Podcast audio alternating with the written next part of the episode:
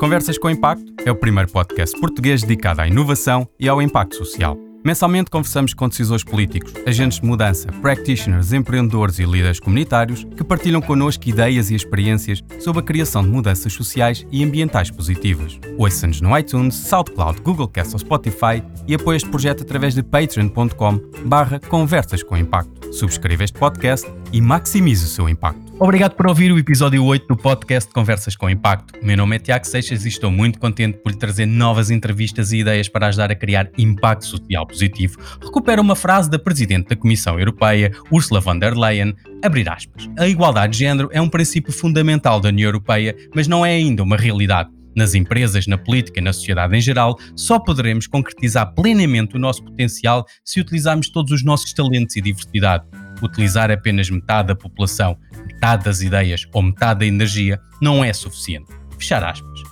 Tendo passado despercebida pelo foco mundial na resolução dos efeitos da pandemia, a Comissão Europeia lançou em março de 2020 um documento importante, a Estratégia para a Igualdade de Género 2020-2025. Este documento assenta numa abordagem dupla ao tema. Por um lado, medidas específicas destinadas a alcançar a igualdade de género e, por outro, o reforço da integração da perspectiva de género, Quer isto dizer que vamos ter políticas discriminadas de género assentes num princípio de interseccionalidade. Este documento marca um esforço mundial, europeu e nacional, pois resulta de outros documentos e compromissos anteriores, nomeadamente a Agenda 2030, particularmente o ODS 5 da Igualdade de Género e o Acordo de Istambul, e pretende combater de forma direta e estruturada a violência e estereótipos de género, aumentar a prosperidade numa economia assente na igualdade de género, proporcionar a equidade na distribuição de cargos de desfia em toda a cadeia de poder, a integração da perspectiva de género e promoção de uma perspectiva interseccional nas políticas da União Europeia e apoiar a abordagem da igualdade de género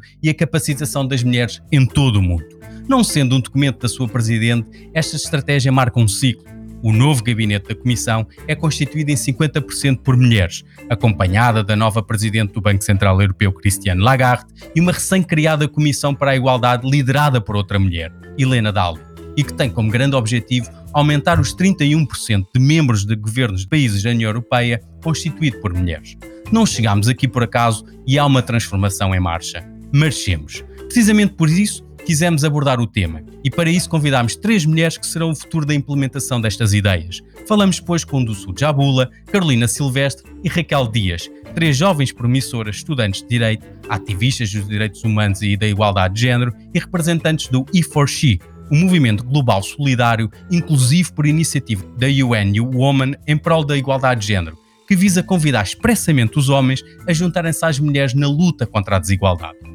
Muito obrigado por terem aceitado este convite. Antes de começarmos, quero perguntar-vos qual o vosso background e o que vos levou a enverdarem pelo voluntariado, ativismo, especialmente pela área dos direitos humanos e igualdade de género. Boa tarde, o meu nome é Carolina Silvestre, uh, sou estudante de Direito. Uh, a minha opção pela, pelos direitos humanos e pela igualdade de género foi sempre muito natural. Penso que ao ir crescendo e ao ir vendo o mundo à minha volta, me fui apercebendo de pequenas desigualdades que ocorriam à minha volta e que me começavam a criar alguma impressão. E eu não percebia de onde é que vinham um, estas diferenças de tratamento entre mulheres e homens e naturalmente comecei a questioná-las e ao mesmo tempo comecei a questionar um, algumas ideias machistas que eu própria tinha construído na minha mente, porque ao vivermos numa sociedade patriarcal, nós mulheres também criamos estas ideias quer sejamos conscientes delas ou não. E hum, fui um,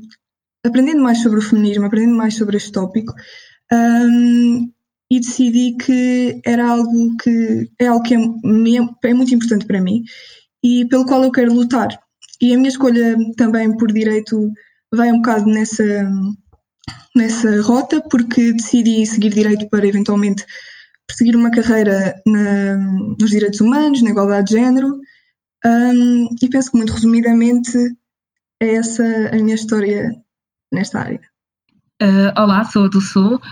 No meu caso, acho que a minha escolha pela igualdade de género e pelos direitos humanos não, não vem na mesma linha que a, que é da Carolina. Eu diria que durante muito tempo fui um pouco ignorante e pouco a pouco, a partir da secundária, vou, principalmente através da disciplina de História, vou, vou compreendendo como é que determinados estereótipos se formam, como é que determinadas, como é que podemos justificar o nosso hoje pelo nosso passado e através do associativismo jovem, que é algo que na nossa universidade foi sempre muito promovido, uh, organizações como a ISEC, a Beta Portugal e etc., uh, começo a entrar mais neste ramo e começo a entrar mais em contato com jovens que, que não aceitam o status quo, com jovens que pretendem fazer mais, que pretendem contribuir para um mundo melhor e, e, a igualdade de género vem-me nesse âmbito um pouco natural e, é, e a partir daí decido que a igualdade de género vai ser definitivamente daquelas das lutas e de, e de ideais que vou sempre levar e, e pelos quais pretendo lutar. Olá, sim. Um, eu, eu posso dizer que também partilho um, em parte pelo que a Dulce disse. Um, acho que são preocupações que sempre sempre foram incutidas, tanto no âmbito familiar como também uh, na escola. Um, tive a sorte de um, ter uma professora um, em ciência política que também nos questionava, porque a educação também tem, tem muito impacto e acaba por influenciar as nossas personalidades, aquilo com que, com que nos questionamos, até o nosso percurso de vida. E, e foi essa um, professora que eu tive no, no secundário uh, que, que, nos fazia questionar. Até na altura participámos também no Parlamento dos Jovens, e que nesse ano tema era, subordinado à igualdade de género. Uh, e foi aí que fiz uma uh, que e fizemos uma pesquisa mais aprofundada, porque obviamente todos todos os dias vemos pequenas situações, mas às vezes é preciso também uh, pegar nos números, ver os factos concretos uh, para compreender a realidade. E aí foi quando abarquei mais esta luta, se é que se pode chamar luta pelo, pela igualdade de género, sendo que a área dos direitos humanos. Acho que foi uma coisa que naturalmente fui ganhando e também foi-me também incutida na minha educação tanto na escola como uh, no âmbito mais familiar. Queriam ir um bocadinho atrás e depois voltar àquilo que é a vossa experiência, mas ir um bocadinho atrás, contem-nos como é que nasce o Ear for She, que, que, que eu falava na introdução, uh, o que é que ele pretende alcançar e aí sim uh, o que é que é a vossa estratégia do movimento. Vocês são três representantes uh, da Universidade, do Ear for She, da Universidade Nova, mas também a nível nacional. e portanto, qual é a estratégia do movimento a nível nacional? Sim, então, respondendo primeiramente a primeira parte da, da pergunta, o Refugee surge em, 2000 e, em, em 2014, se não estou em erro, pelos esforços de, das Nações Unidas. O movimento é lançado uh, pelas UN Women e tem como grande porta-voz Emma Watson. O movimento surge uh, mais como uma necessidade, porque passa-se a entender que apesar dos vários progressos que nós fizemos, é verdade que fizemos muitos progressos, uh, ainda assim existe muito por conquistar. E porquê que existe muito por conquistar? Porque a mensagem, apesar de ser uma mensagem que apela à igualdade, que, que apela a princípios e a valores que nós todos partilhamos, não é uma mensagem, não é uma mensagem unida o suficiente, não é uma mensagem é, que apela diretamente ao sexo que aparentemente é menos afetado. E é aí que surge o He. O He tem como grande foco convidar os homens. Nós queremos que os homens se juntem a nós. É um movimento global solidário, é global, porque entendemos que definitivamente os problemas não, não estão não estão só limitados à nossa esfera pessoal, nem mesmo às nossas comunidades, nem mesmo ao nosso país. É um problema global e é solidário, inclusivo, na medida em que nós fundamos, os, uh, fundamos o He4She uh, na base do, do valor e do, daquilo que é empatia, per uh, nós baseamos muito na empatia, na solidariedade e, e, convidamos os homens para se juntarem a nós. No que diz respeito à nossa estratégia, especificamente em Portugal, eu diria que tem dois grandes campos, que depois a Raquel e a Carolina podem, podem complementar. Por um lado, raise awareness, porque não, porque não basta só uh, querer uh, tomar medidas, etc, etc, basta também é, é necessário raise awareness, é preciso que as pessoas conheçam o movimento, uh, que desconstruam uh, também estereótipos que tenham sobre a palavra feminismo, sobre a masculinidade, etc, etc. E por um outro lado, também é necessário to take action, é necessário que, que aqueles que são simpatizantes com o movimento venham mais à rua, venham às escolas, venham às universidades para espalhar a palavra. As vossas ideias?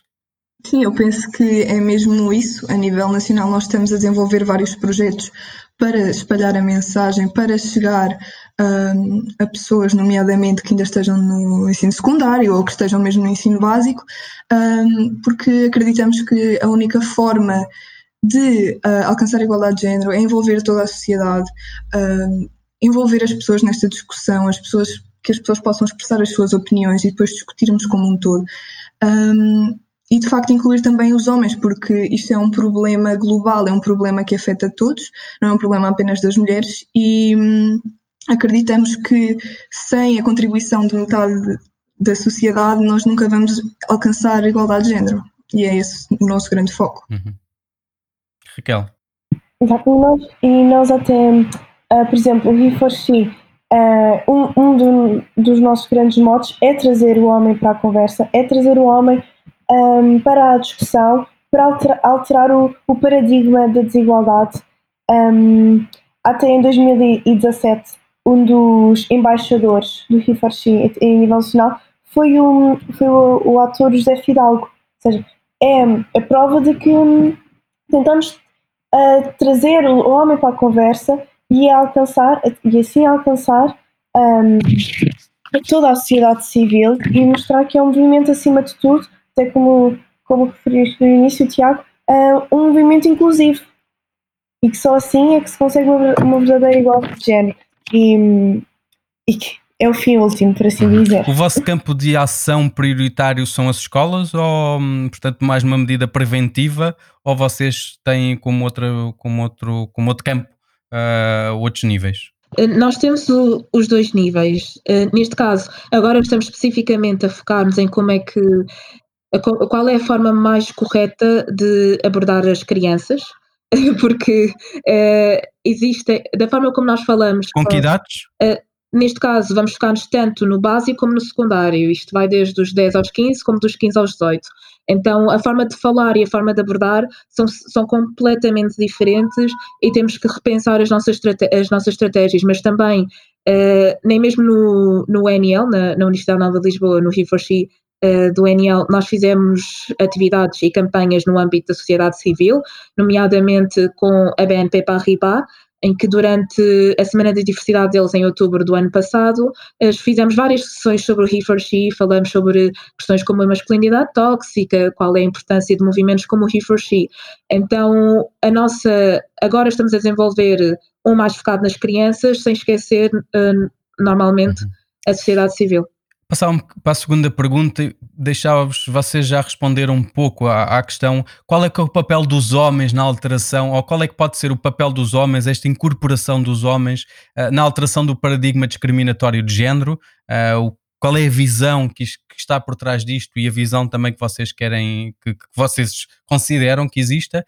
um, e no fundo o que é que este movimento E4She traz de diferente, e portanto, homens pelas mulheres, eles por elas. Nós queremos realmente convidar os homens a serem também ativistas pela igualdade de género,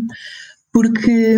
como já mencionámos, isto é um problema da sociedade e não nos podemos esquecer que, apesar de o género mais afetado ser o feminino, os homens também sofrem bastante com a sociedade patriarcal. A sociedade patriarcal afeta todos, nomeadamente através das ideias de masculinidade que são incutidas nos homens desde muito pequenos um, os homens sofrem também com esta sociedade, e nomeadamente no futuro, se, por exemplo, sofrerem de abuso sexual ou sofrerem de violência doméstica, têm mais dificuldade em se abrir e contar as suas histórias, precisamente por causa desta ideia de masculinidade um, que a sociedade constrói e que diz que os homens não podem chorar, não podem mostrar emoções. E nesse sentido, queremos fazer também ações ligadas com esta parte da masculinidade tóxica um, e queremos de facto que seja um movimento de todos inclusivo e convidar os homens a participar o quanto quiserem. Sim, e adiciono que o facto muito interessante uh, quando, quando abordamos o papel do homem na igualdade de género é que nem mesmo uh, questões como a licença, a licença da maternidade e paternidade, foi um tema que foi muito Uh, foi, foi, um tema foco para muitas mulheres, mas que estranhamente para muitos homens não foi levado tão a sério como foi para as mulheres. Isto é só um exemplo de um problema que se calhar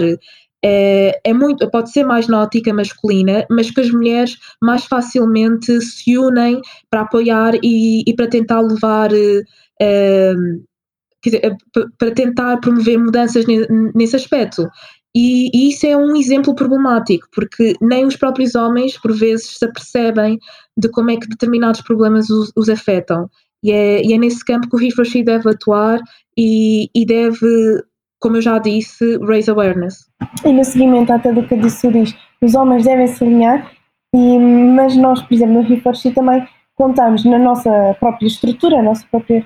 uh, associação, nós temos um, alguns rapazes, homens que fazem parte mas claramente que somos muito mais raparigas, mulheres, do que somos muito mais chi do que neste momento, mas contamos com alguns, ainda bem, mas também um, é um dos nossos objetivos é também é que façam também parte do nosso, do nosso movimento. Mas é algo claro quando estamos todos juntos que continuamos sempre a ser mais chi do que ki.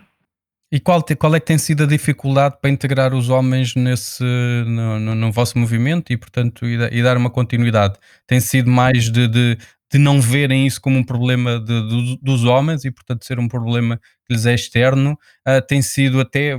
questões de estereótipos de, de não se quererem aliar um, a este movimento? Da nossa percepção, sim. Uh, da nossa percepção. Um, por exemplo, é que é distinto. Por exemplo, a nível de fazer parte do movimento em si, é uma é, por exemplo, nós abrimos candidaturas e é uma questão dos próprios homens se candidatarem. E aí é que notamos que o número não é muito elevado. Ou seja, eu acho que aqui parte um pouco deles. Ou seja, eu vou-me associar a um, a um movimento feminista, eu, um, um movimento feminista que só defende as mulheres. Acho que também parte aí dessa, dessa masculinidade, desses uh, preconceitos, como a Carolina falou, e depois um, por exemplo, nos próprios eventos que nós fazemos, aí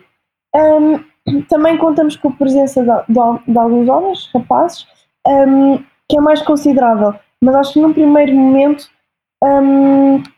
se autobloqueiam por não querer ver associados a este tipo de movimento. Eu acho que a questão reside mais por aí. Mas, pronto, tentamos alterar a situação e, infelizmente, contamos com alguns he no, he for.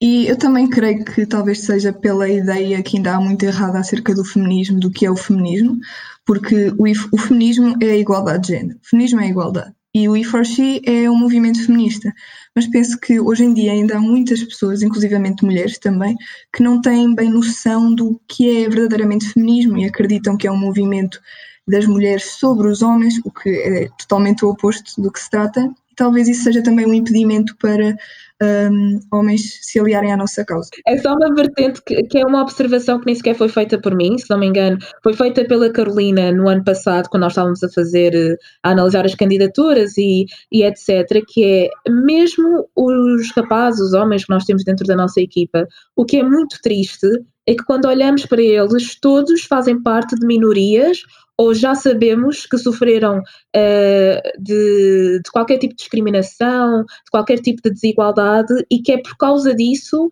que estão no he. E isso também é muito problemático, porque significa que, infelizmente, não só pelo facto do movimento e do feminismo estar a ser, ser muito mais associado ao sexo feminismo, ao sexo uh, feminino, uh, desculpe,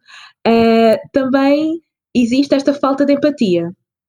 que é não, não é um problema meu, por isso não me vou juntar a não ser que eu próprio já tenha sentido qualquer tipo de desigualdade, qualquer tipo de discriminação. E isso também é uma vertente muito problemática e que justifica parcialmente a não participação dos homens neste tipo de movimentos. E já agora, qual é que é a vossa estratégia para alterar esse paradigma? É desconstruir, é uma pergunta que me fazem sempre, porque é sempre uma observação que nós fazemos, mas é desconstruir aquilo que é o próprio feminismo, não é pela, pelo, pelo, pelo feminismo nascer eh, em termos etimológicos na palavra feminino, que significa que é exclusiva, é algo que é inclusivo e é uma, e é uma mensagem que tem que ser passada por todos os canais, não basta só um movimento Uh, passar essa mensagem, é preciso que todos, de uma forma uniforme, deixem claro que o feminismo é para todos. É uma luta por todos e é uma luta, é uma luta por todos para todos. Uhum. E há, há, há, também, não, não só esta questão do, do, feminismo, embora ele tenha uma, ele tenha um ODS e, portanto, tenha um objetivo de desenvolvimento sustentável particular, eh, porque o quinto é sobre a igualdade de género, mas de qualquer forma há um que é transversal e nós temos falado recorrentemente neste podcast, eh, que é não deixar ninguém para trás. E, portanto, e que o desenvolvimento só se faz se tivermos a integração de todas, e que era a introdução que fazia também eh, com a frase da, da, da, presidenta do, da Presidente do Conselho da Comissão Europeia. E precisamente por isso, ou seja, um, aquilo que vocês sentem é que há uma necessidade de, de, uma, de uma identificação, só, uh, os, é mais os homens que, que, que, têm essa identificação pela, pela sua experiência individual que se unem ao movimento e não a perspectiva de que não há desenvolvimento se nós não tivermos a plenitude das, das pessoas a, a alcançar as suas capacidades e, portanto, utilizar as suas capacidades em prol do desenvolvimento. Isso é fundamental porque se nós até pensarmos no limite que as mulheres possam ser a nível mundial 50, 50 eh, e qualquer coisa, ou até 40 e tal, identificarmos que estas mulheres não estão a utilizar todo o seu potencial porque não têm ou, ou, mesmo que se utilizam, têm que se esforçar muito mais. E quem diz as mulheres, que diz outras, outros grupos e até homens, e portanto, em qualquer das circunstâncias, e portanto, o desenvolvimento fica muito aquém. E portanto, é, é, é estarmos a, a, a, deitar fora, e ainda por cima hoje, com, com os rácios de ensino que nós temos, é estarmos a deitar fora, inclusivamente até investimento que estamos a fazer em metade da população que depois não está a ser absorvido na sua plenitude. Naturalmente, que isto não é linear, há muitas mulheres que, que já alcançaram altos cargos e que estão a impor já uma determinada as suas capacidades, para o bem e para o mal, e portanto é, é, é, é naturalmente que vamos ter umas com que concordamos melhor, mas é preciso que lá cheguem e é preciso que tenham a capacidade, um, a capacidade não, que tenham pelo menos a possibilidade de, de poder fazê-lo e de poder alcançar todo, sobretudo esta questão, todo o seu potencial. E quando falamos de, minorias, da deficiência e tudo isso, e falamos no podcast anterior até das pessoas que estão nas prisões, de podermos utilizar o seu potencial também em prol. Se nós estamos a querer que as pessoas se reabilitem, nós temos que lhes dar condições para elas se reabilitar. E não é uh, tirar-lhes todas as condições, depois esperar delas, uh, quando saírem, uh, que elas deem aquilo que não tiveram também nem lá dentro, nem cá fora, e portanto não, alter, não alteramos absolutamente nada. Vocês são três estudantes de Direito. a minha pergunta era se foi o direito que vos motivou para estes temas ou verdadeiramente vocês esperam que a vossa formação, vocês encontraram no direito a melhor formação específica para, para trabalhar uh, estas questões? Eu posso dizer que definitivamente em direito, uh, direito para mim é a minha paixão, mas também direito foi muito a razão pela qual achei importante abordar este tema e, e, e pega-se muito em, em tudo o que nós temos a falar até agora, que é direito, vamos dizer que pode ser representado por uma esfera e temos várias pessoas à volta da esfera. A ideia de direito é que as pessoas estejam à mesma distância da esfera. O problema é que na vida real o que está no papel nem sempre se materializa na vida real. E é aí que o He4She e outras instituições importantes devem, de facto, intervir, que é se uma mulher, só pelo simples facto de ser uma mulher, está mais longe da esfera, isto é, não está numa, não está numa posição igual juridicamente a um homem,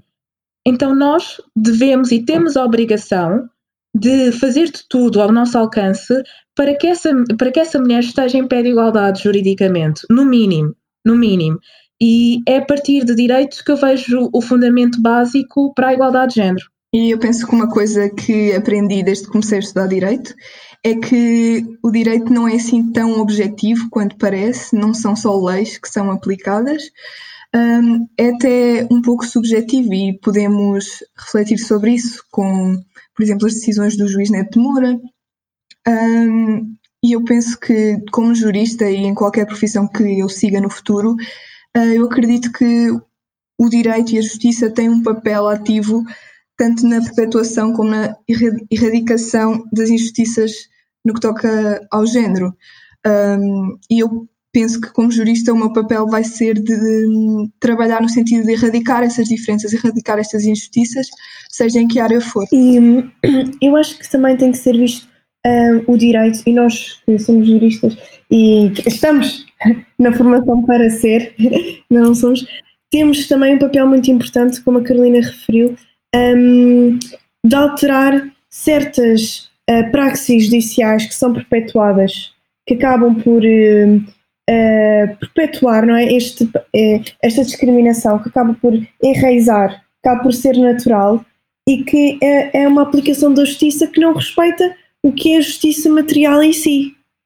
E, e por isso nós, enquanto estudantes de Direito, acho que também temos uma, um, no nosso, nas nossas mãos uh, e nós próprios devemos ser uh, verdadeiros agentes de mudança que contribuímos para, para alterar isto. E qualquer que seja depois a área, porque o direito tem muitas saídas, muitos ramos, um, lutar por isto, ou, e mesmo no, no trabalho, uh, qualquer que seja a área, é levar estas aprendizagens que nós temos para, para, esse, para o campo, para, para sermos agentes de mudança com impacto. Conseguir impactar sem uhum, ter que estar dentro da área. Sendo que a estratégia da Comissão um, da União Europeia, esta estratégia que falámos inicialmente, uh, tem uma perspectiva multinível, uh, incidindo sobre estereótipos e violência, prosperidade económica, equidade em cargos de chefia importante uh, e o empowerment das mulheres. Uh, qual é o nível? Já falámos, vocês disseram que pode não ser esta a vossa área de incidência daquilo que querem fazer no futuro, mas pelo menos do E4C, um, qual é que é o nível que, que, que acham que, que, gostariam de estar a trabalhar, direto ou indiretamente, uh, e que impacto pretendiam atingir, ou o IFOXI, qual é que é o, o nível, que, que, qual é o seu objetivo? Sim, eu acho que definitivamente uh, a questão da violência com base no género e definitivamente os estereótipos é algo que para nós é muito relevante, principalmente porque a razão de, de fundação do He4She da Universidade Nova de Lisboa teve muito com base nisso. Foi um conjunto de estudantes de Direito uh, que, uh, face ao, pronto, aos casos do juiz Neto Moura, decidiram tomar uma posição e decidiram criar o He4She da Universidade Nova de Lisboa. Eh, por isso eu acho que essa questão da agressão sexual, da violência sexual, da violência com base no género e mesmo com os estereótipos é muito importante, porque ao desconstruirmos, ao desconstruirmos esses estereótipos, estamos a construir uma sociedade mais igual. Daí o He for She nós não só, uh, por exemplo, nos eventos que nós fizemos, uh, focamos-nos muito na área da violência, por exemplo, quando foi para, para abordar a mutilação genital feminina, também abordámos a violência doméstica, uh, abordámos como é que nós podíamos tentar atacar esses problemas. Por isso, eu, eu diria que essa é a primeira grande, esse é o nosso primeiro grande foco, também tem muito que ver com aquilo que, que os mídias têm, eh, têm alimentado mais o. Como é que eu digo isto? O movimento. Uh, e, e nota-se muito que essas tendências, que só a partir do momento em que os mídias, pronto, puseram mais atenção à violência doméstica, é que realmente as mulheres sentiram-se mais à vontade para partilhar, para, para, denunciar, para denunciar. Então eu diria que seria mais essa vertente. Sem dúvida que foi essa a vertente que inspirou a criação do E4C da Universidade Nova de Lisboa, mas também pretendemos alcançar um, ehm, outros objetivos, nomeadamente o empoderamento das mulheres. Eu até penso que o ODS número 5 um, ehm, se chama Igualdade de Género e Empoderamento das Mulheres, uh, tem também esse lado. Um, ehm, porque isso de facto também é um objetivo, porque as mulheres ao crescerem com certas ideias um, que lhes foram incutidas acabam por não ter uh, a confiança em si próprias por vezes e não têm noção daquilo que são capazes. Portanto, nós também pretendemos, através do nosso movimento, uh, realmente relembrar as mulheres de que são capazes, de que conseguem e, e de que podem ser completamente independentes nisso. Mas é um movimento muito geral, global, Uh, que tem como grande objetivo atingir a igualdade de género, seja de que forma for.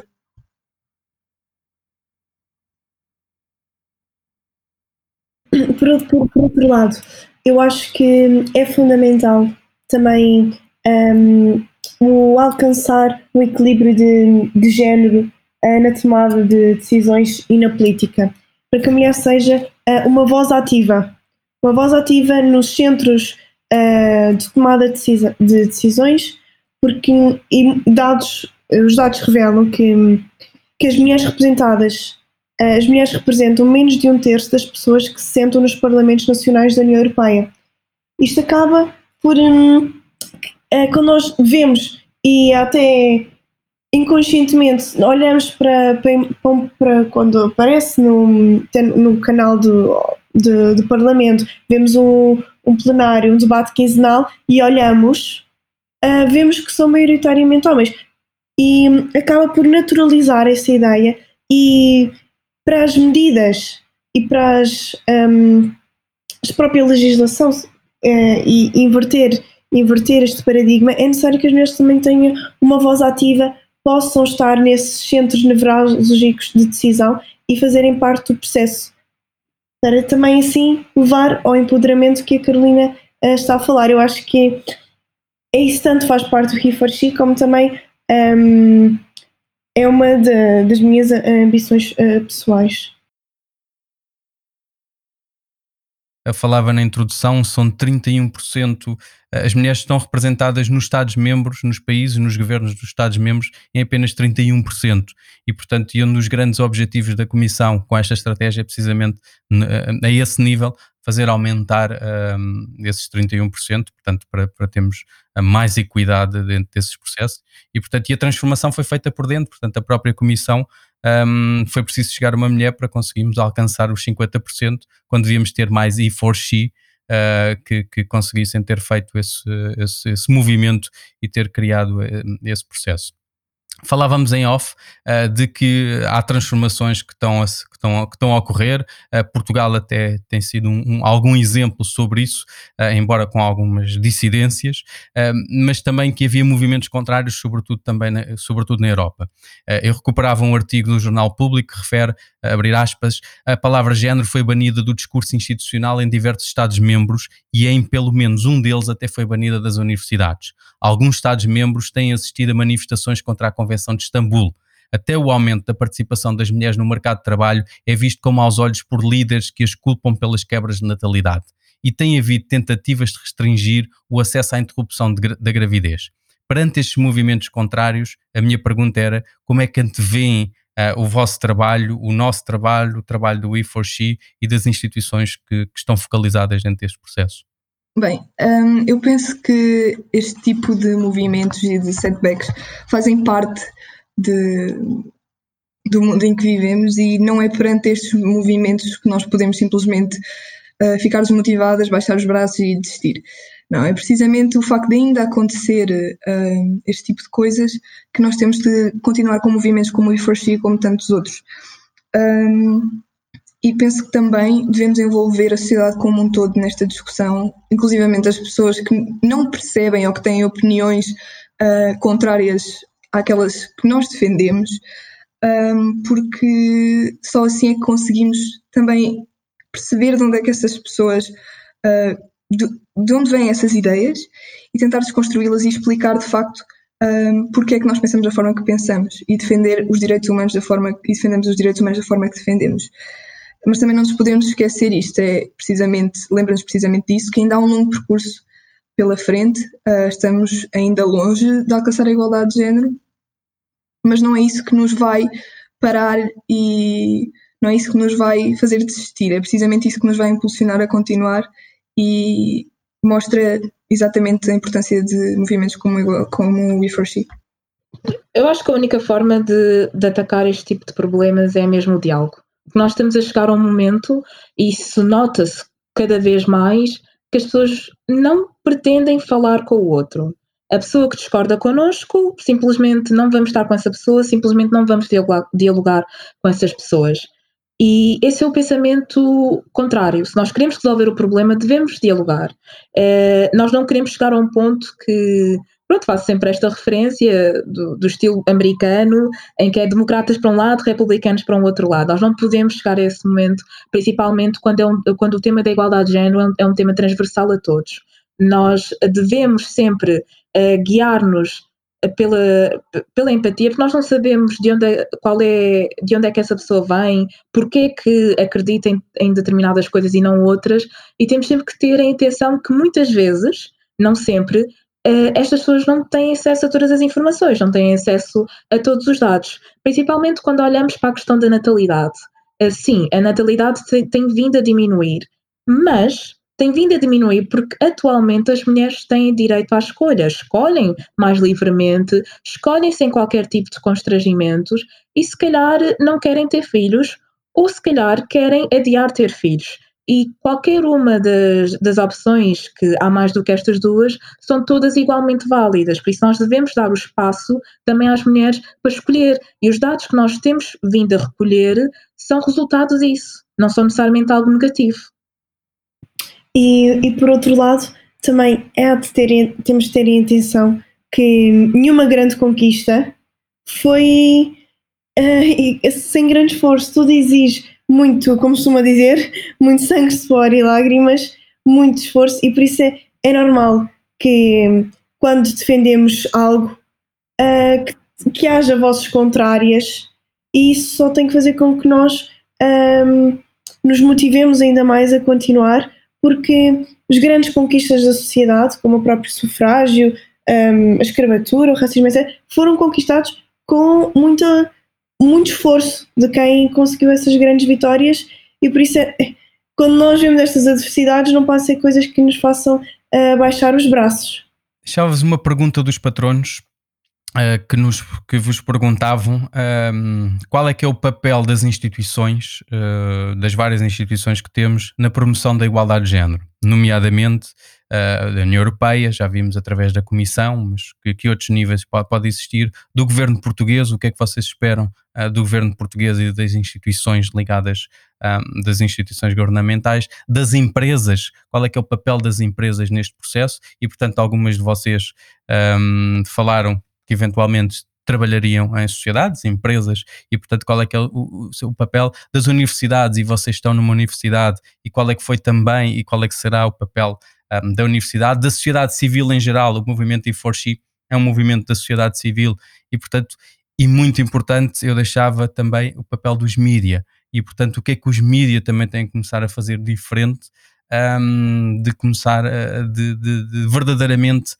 provocar uma, uma, uma revolução, provocar uma transformação social a este nível e portanto e serem agentes um, agora eles falam de, fala-se muito do, dos agentes de saúde pública, mas serem agentes constantes, uh, não só de saúde pública, mas uh, agentes de, de, de, impacto e agentes de mudança uh, constantes e, portanto, estarmos sempre alerta, porque isso é mais importante do que só mero entretenimento ou mera informação. Sim, então, primeiro focando mais no governo e na União Europeia, eu acho que definitivamente devemos tomar mais medidas no sentido de discriminação positiva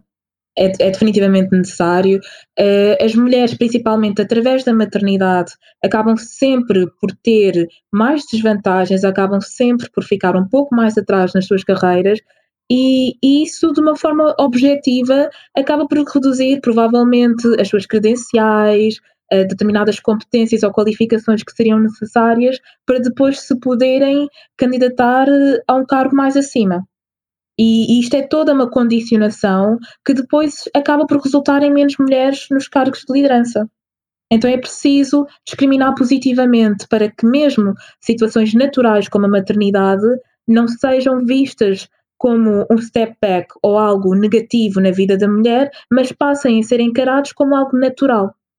E na vertente uh, dos mídias, acho que principalmente os jornalistas são muito importantes, e dou como exemplo o movimento Me Too, o movimento Me Too que, sim, se viralizou muito nas redes sociais, mas que também os jornalistas tiveram um grande papel na disseminação desse, desse movimento, tiveram um grande papel uh, no que diz respeito à investigação e, e, fizeram, na minha opinião, um papel brilhante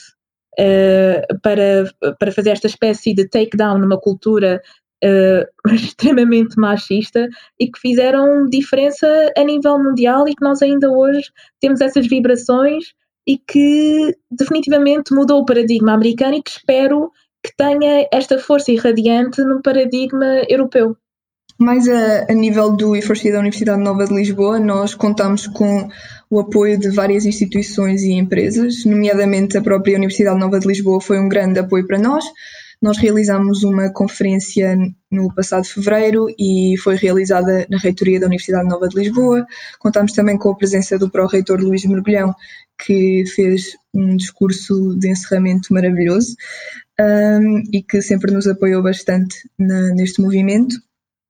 Uh, tivemos também apoio financeiro de várias empresas, como por exemplo a BNP Paribas, a EDP, Linklaters, que é um escritório de advogados, PwC, EPAL,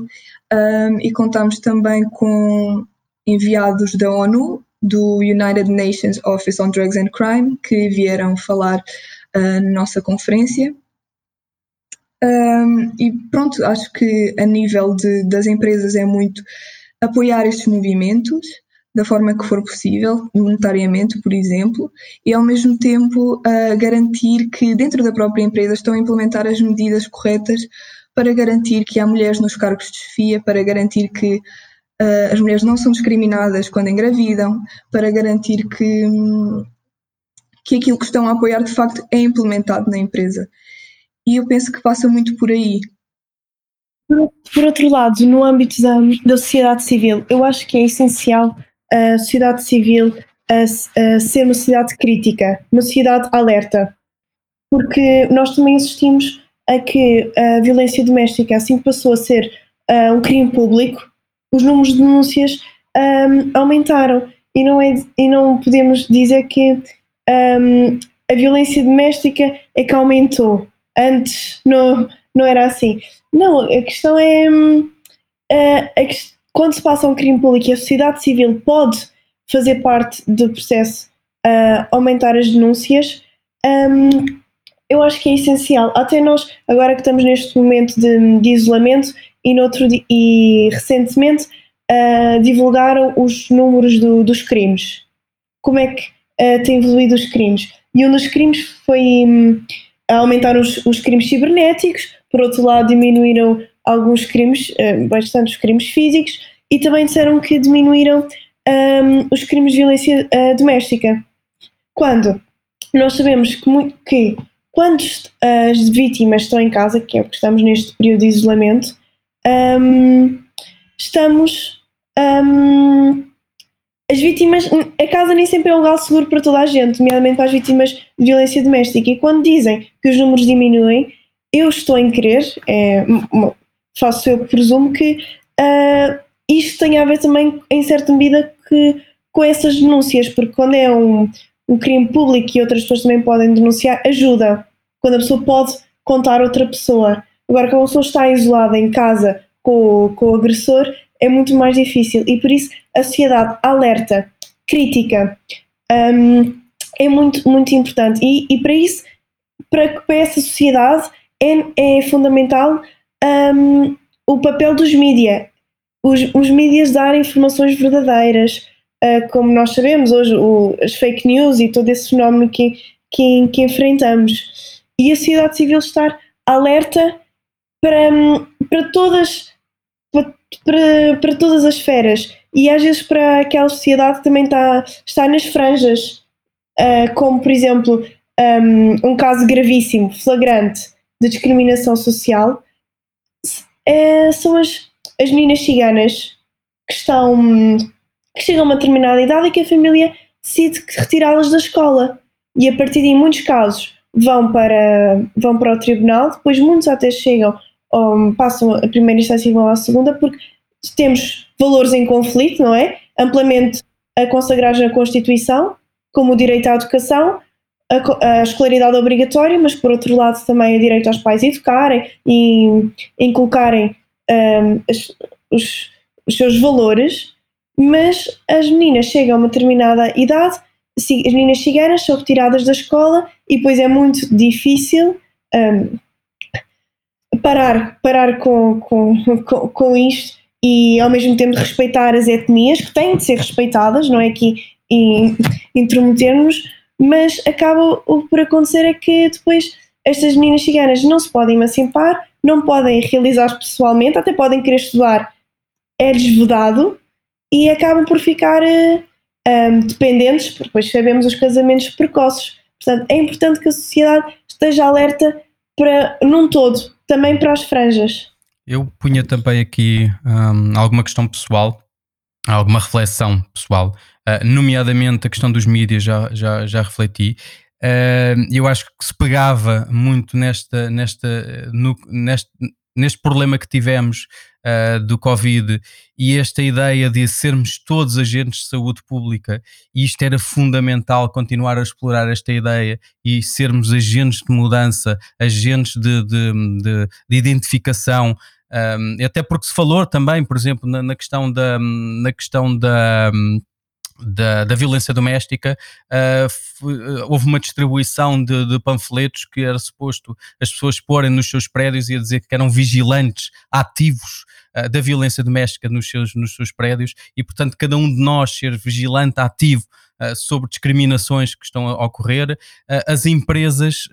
passando para a esfera das empresas, há muito potencial que as empresas podem fazer, nomeadamente eh, eh, em terem a legislação em si um, e, portanto, estarem em, em, em, linha com a legislação, mas irem mais longe e, portanto, e tentarem implementar questões da igualdade de género. E depois há aqui uma questão que normalmente é muito pouco abordada, que é a comunicação que as empresas fazem e não perpetuar estereótipos e questões, e nomeadamente através do, dos meios publicitários, uh, estereótipos, uh, sobretudo da igualdade de género. E há empresas que fazem isso, uh, por exemplo, se, se, se, identificarem alguns panfletos desses que aparecem em casa de uma, de uma, de uma, de uma cadeia de supermercado, que, por exemplo, põem mulheres com, com ferramentas pesadas e maquinaria pesada, e isso é também uma forma de as empresas poderem fazer pequenas transformações, mesmo que identifiquem que em determinada altura aquilo não é o seu target e não é aquilo que estão a, a conseguir atingir, mas as empresas têm uma obrigação também de fazer diferente e depois de implementar todas estas medidas internamente e de estarem uh, uh, no, no, no, no, topo sobre isso. E, portanto, porque as,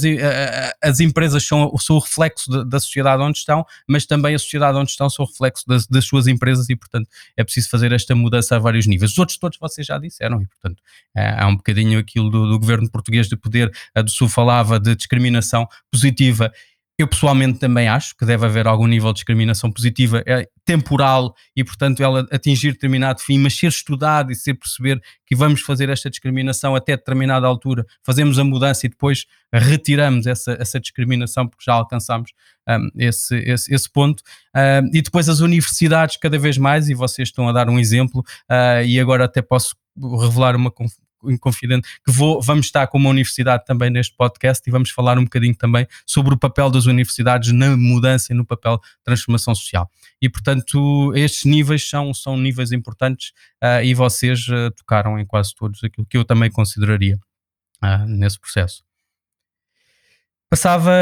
agradeço a vossa participação. Uh, Pedia-vos que, que, nos deixassem alguma recomendação, um livro, um podcast, um projeto ou um futuro convidado para este programa uh, que considerem ter impacto positivo uh, para deixarmos de inspiração aos nossos ouvintes. Vocês já deixaram imensa inspiração, não só pelas vossas experiências, mas também as vossas ideias e, e deixam-nos mais esperançados também sobre o futuro. mas outras ideias que vocês tenham para, para, para os nossos ouvintes. Bem, eu sugiro o livro Little Woman, da Louisa Alcott, que agora,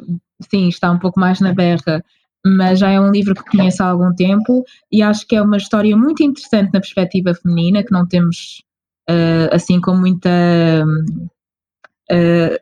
quer dizer, que não temos muitas vezes, acho que é, acho que é relevante e tem perspectivas muito, tem muito diferentes. Tem uma irmã que decide ser independente e quer ser escritora, outra que pretende ser dona de casa, então acho que é muito giro uh, seguir a história de vida destas irmãs uh, pelas páginas do, do livro dela.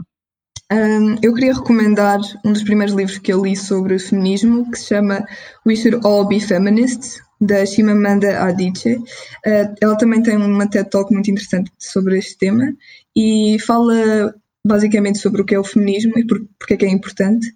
E gostava também de recomendar um podcast que é o The Girls Talk Podcast da Adwa Aboa, que é uma modelo que basicamente entrevista várias mulheres bem-sucedidas de várias um, áreas diferentes e fala com elas sobre o seu percurso. São essas as minhas recomendações eu recomendo um, um documentário que provavelmente muita gente já conhece ou que nestes últimos meses tem sido também mediatizar, que foi nomeado para Oscar de melhor documentário deste ano, que é o The Cave, que mostra uh, um hospital nas profundezas da, da guerra, da guerra da Síria, e mostra o seu o dia a dia, uh, em que há bombardeamentos constantes e, e a destruição é completamente indiscriminada, mas ao mesmo tempo há um sexismo uh, explícito, em que, um, por exemplo, não em que uma mulher não pode estar à frente do hospital, porque um, um próprio paciente que está mal que lhe diz que a mulher não pode estar à frente do hospital, que o lugar dela é em casa, a cozinhar, a tratar dos filhos, ou uma própria mãe que, hum, não tem comida em casa uh, e que está a trabalhar e que é recriminada por estar a trabalhar porque é mal vista. Ou seja, é um documentário muito humano uh, que tanto uh, aborda questões da, da guerra e, de, e desta vida e da guerra sem esperanças, como também um, este lado mais sexista que não se deixa de evidenciar também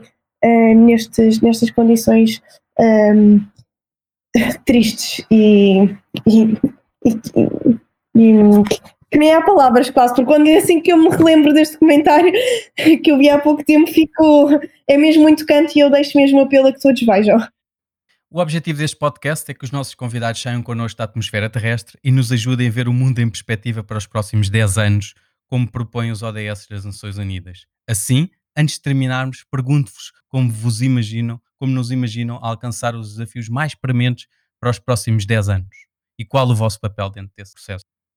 Bem, eu digo diversidade de backgrounds. É, é, é, um, é uma coisa que eu agora ando muito apaixonada por, por promover e, e, por defender. Acredito que devemos tentar ir para além da diversidade como nós a conhecemos de uma forma tradicional, que é racial, eh, de género, etc, etc, mas também ter diversidade especificamente de background, porque nós podemos ter pessoas iguais, do mesmo género, da mesma raça, e podem ter tido backgrounds completamente diferentes e, e, isso para mim é uma grande riqueza, que quando temos uma equipa que, para além das, das diversidades tradicionais, tem verdadeiramente uma, uma, uma diversidade de background, então as soluções que nós conseguimos encontrar, as soluções uh, que, nós, uh, que nós vamos tentar implementar vão ser as melhores, vão ser, vão ser aquelas que apelam ao maior número de pessoas. E esse é, e esse é definitivamente um, um dos meus grandes objetivos, tanto pessoalmente como mesmo dentro uh, do, do He for She, e, e algo que definitivamente o movimento tem feito é, é tentar uh, incorporar mais esse tipo de diversidade de background. Acho que as nossas equipas, todas, de cada departamento, são muito diversas, temos pessoas muito diferentes de, de escolas, raças, géneros, Uh, pais, tudo, tudo diferente, acho que isso vai fazer toda a diferença. E o papel do movimento dentro desta questão da diversidade de background, acho que está a ser uh, muito, bem, muito bem preenchida e muito bem executada. Bem, uh, eu concordo com a sua 100%, acho que a diversidade é fundamental e diria também, um, para alcançarmos os nossos objetivos de igualdade de género e de não discriminação, que é fundamental a tolerância e o diálogo, que foram coisas que já foram também mencionadas, mas penso que é fundamental uh, expressarmos as nossas opiniões, expressarmos aquilo que queremos alcançar,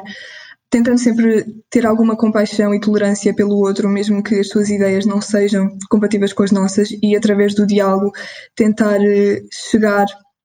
provar porque é que sim a igualdade de género importa, sim a representatividade das mulheres importa, sim a diversidade importa. Eu penso que só através do diálogo uh, na sociedade em geral e através da tolerância que conseguiremos alcançar esse objetivo. Do meu ponto de vista, uh, a forma que vamos conseguir alcançar mais experimentemente estes objetivos, sendo que 10 anos é uma visão muito otimista, mas, mas nestes 10 anos penso que é mesmo, como eu já disse e reitero, que é aproximar as mulheres dos verdadeiros centros de decisão e que muni-las um, dessa capacidade uh, de poderem chegar a esses postos e que seja uma voz ativa, acho que parte muito daí. E, e este, este podcast é também uma forma de alcançarmos estes desafios um, durante estes anos e podemos chegar a mais gente e a mais pessoas e faz parte também do, da ação com os mídia podem ter. Muito obrigado, Raquel. Muito obrigado, do Sul. Muito obrigado, Carolina. Muito obrigada. Obrigada. Obrigada. Obrigado por ouvir o Conversas com Impacto. Poderá aceder aos links para as iniciativas e recursos referidos neste podcast em conversascomimpacto.pt, onde poderá deixar também os seus comentários. Siga-nos no Facebook, Instagram ou LinkedIn, onde publicamos todos os meses um novo episódio e novas ideias para ajudar a criar o máximo de impacto positivo.